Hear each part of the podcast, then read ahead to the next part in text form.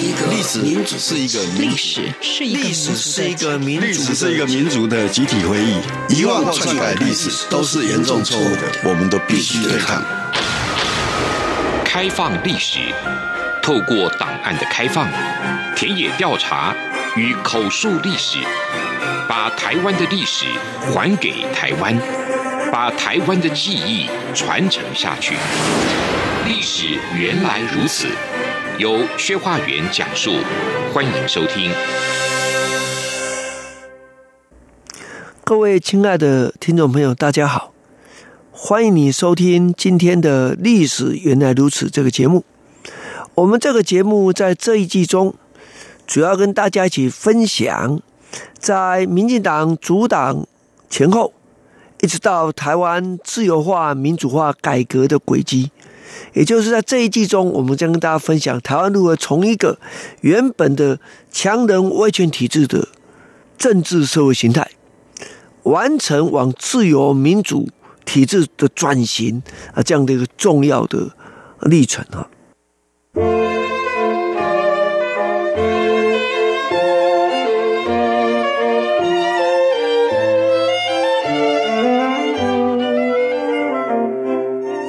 在上个礼拜，我们跟大家分享了啊，郑南榕先生啊参与主导的五一九绿色行动，那是在解除戒严的这样的项目里面，他做出了强力的抗争啊，在过去是前所未见的这个诉求啊。那在他出狱了以后，我们在上提到说，他因为呃杂志的言论也是被。判刑失去自由一阵子啊，他一出来以后，适逢一九八七年，就是二二八一九四七年四十周年。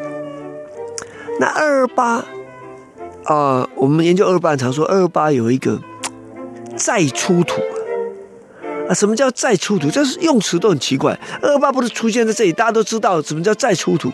了不起是什么？再探究的不？他真的是再出土，理由是什么呢？二二八发生在一九四七年二月啊，那到三月、四月、五月啊，绥靖、清乡、扫红。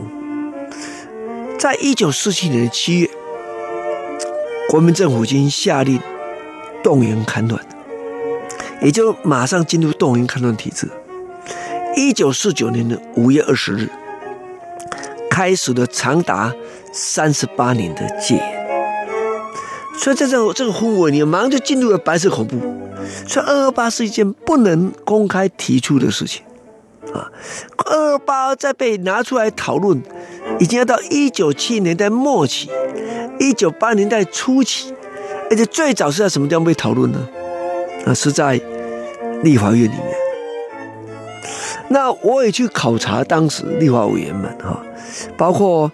洪昭南呐、啊，都是国民党的啊，黄煌雄啊，苏秋正啊，啊，他们当时早期在立法院中提到要政府面对二二八事件的立法委员。那他们当时的诉求就是要释放因为二二八被捕的政治犯。我们现在是后见之明啊，因为当时是被禁声的时代。如果仔细去注意到当时。被囚禁数十年没有放出来的政治犯，我们可以发现，他基本上是白色恐怖的受难者了啊，而不是因为二二八事件被判处徒刑拘禁到那个时候。可为什么啊？立委们关心这些政治改革、关心人权，立委们会提到二二八呢？所以我希望大家能够思考，在台湾的历史记忆里面。二八跟白色恐怖的接续面的这种持续的发展，所以有长辈才说啊，我在二二八怎么样的时候，你要见他二二八跟你二二八是不一样的，因为你现在把二二八跟白色恐怖你切得清楚嘛，在过去不，它是对来讲是一个持续性的一一面。我不是说二二八跟白色恐怖是整个是延续，不是这个意思，我说它延续的一面。包括受难者的延续面，比如二二八被捕，或放出来了，白色恐怖又被捕啊，这个这种情形也都是有的。二二八时候被监控，在白色恐怖前后被判刑抓起来也是有的啊。实际上这是很重要的一件事情，也就是说，实际上到目前为止，我们都可以发现，很多二二八的受难者在户籍登记是在数十年以后啊，所以那一种晋升高压的气氛呢，可见一斑了哈。啊，这是一个状况，所以这个情形下，我们就可以理解，在一九七年代末期、一九八零年代初期，啊，这些关心二二八的前辈们，他们的二二八为什么这个状况？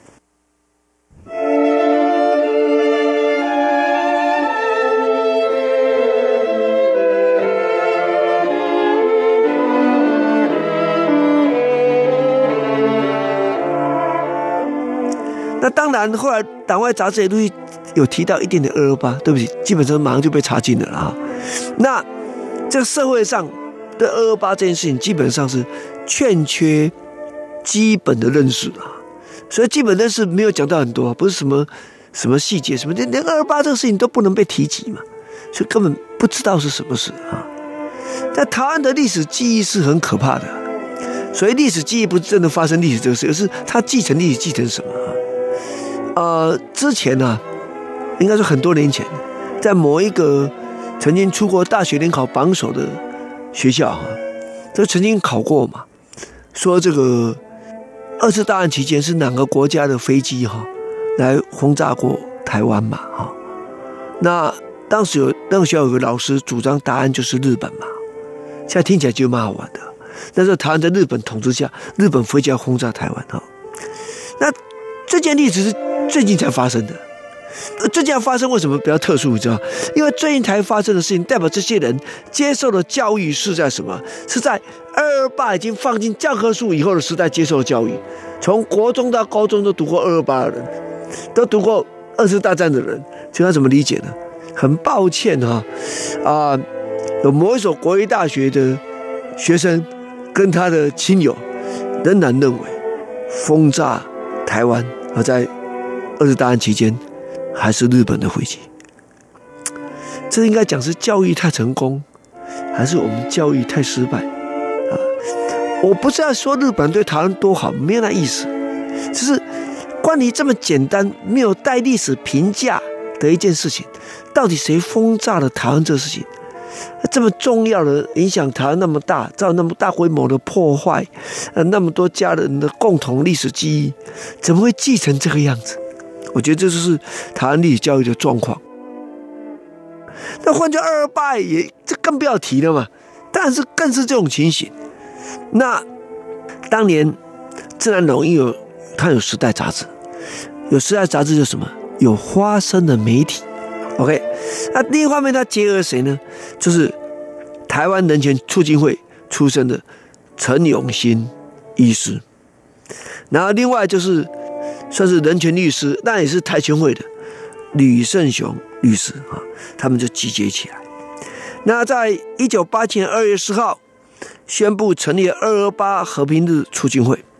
一九八七年二月十三日，那就有台湾人权促进会等四十一个团体组成的二二八和平日促进会，发表宣言，主张订立二月二十八日为和平日。那既然要准备做这个和平日嘛，对不对？所以当然就要进行一系列的宣传、演讲等等啊。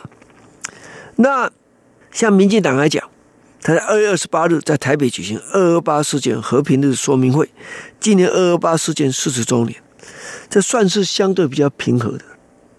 等到郑南榕他们在彰化、在台南、在嘉义。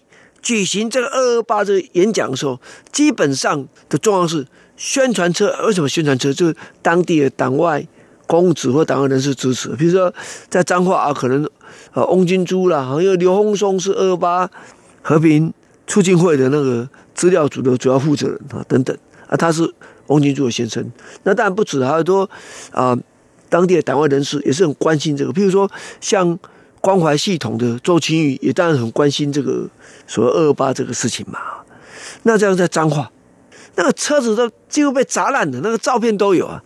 呃，非常感谢邱万新先生、小邱他们这一群当时的摄影师们留下了从北到南一连串二二八和平日的时候游行示威，当然被镇压的惨烈的照片，全部都留下来了。我想这是可以跟大家一起分享的。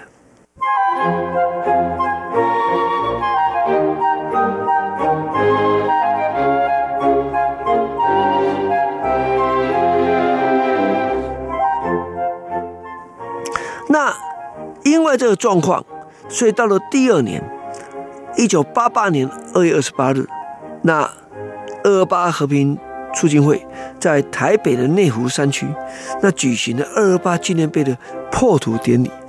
哎，你会问我，可是好像没找到那个碑，你就知道当时要建个碑不是那么容易的，好不好？你要做未必就做得起来。我希望大家理解这些，但是它是一个很重要的事情。那因为有这个事情前后，造成了一个大家正视二二八这件事情，所以台湾第一座二二八和平纪念碑是在一九八九年的八月十九日，在嘉义市落成。这个时候郑南榕已经不在了啊，没有参加这个，不可能参加这样的一个纪念碑落成的的仪式哈。那我们必须要注意一件事情，就是说，那透过这样的结果，李登辉。在一九八八年初继任总统，因为蒋经国过世，但他也没有敢去碰二二八，应该说要向前看，不要向后看。可等到他去担任国家元首之后，他基本上准备着手处理这件事情。那我自己那个时候刚好在 IMPR 上班啊，有一天我就接到我的老板、我的上级给我电话，他说：“修爱，你要不要考虑一下，问一下怎么处理二二八？”啊，提供你建议这样，因为我刚好是那时候研究院里面啊唯一历史系出身的，所以我在里面就写写一些建议，比如说什么要怎么样恢复民意啊等等啊，哈，要补偿等等。那时候说实在太年轻了，政治氛围不像现在，不然应该条例应该多写一点这样啊。据说这话有呈给有关单位参考。那后来大家都知道，行政院就成立了二二八的小组要进行活动，可请大家记得。民间的小组也成立起来。当时陈永新医师哈是现代学术基金会的董事，他又是陈文成这间基金会的重要的领导人，那又是台美基金的董事。所以我讲这干嘛？所以这这民间小组在这氛围成立的。那刚好在现代学术基金会里面呢，有谁呢？历史学者特别多。他董事啊、当时有谁？有。郑清仁教授，台大的李永志教授，就是后来担任那个总统府人权纪念馆筹备处主任的李永志教授哈。张延宪教授，就是后来啊第一个这个啊博士馆来做台湾史的李晓峰，那是最早学位论文就写二二八的啊，他们全部在这里面，虽然变成一个民间小组的东西。所以如果要从民间的角度来看，我们这样说。从二二八和平日促进会开始，啊，一直到二二八民间研究小组的成立，啊，一直到举办研讨会、出论文集这件事情，都是民间二二八平反运动非常重要的一环。那他们一边对官方施压，一方面跟官方当然是彼此有冲击跟互动。相对的，行政院啊，这在李登辉指示之下，那。也成立了二二八的小组，啊，进行了调查工作，然后最后也做成要建碑等等这些事情啊。但是非常遗憾的，行政院版的二二八调查报告，所以版就是通过了这个版哈，不是初稿哈，跟后来出版的内容是有出入的，有一些部分不见的。那我想，因为是当时历史氛围下所导致的结果。那这也是我们在回顾二二八平反运动必须注意的。非常谢谢大家今天收听《历史原来如此》这个节目，期待你下周继续收听本节目。我们继续跟大家分享为什么会发生所谓新国家运动呢？我们下周再会。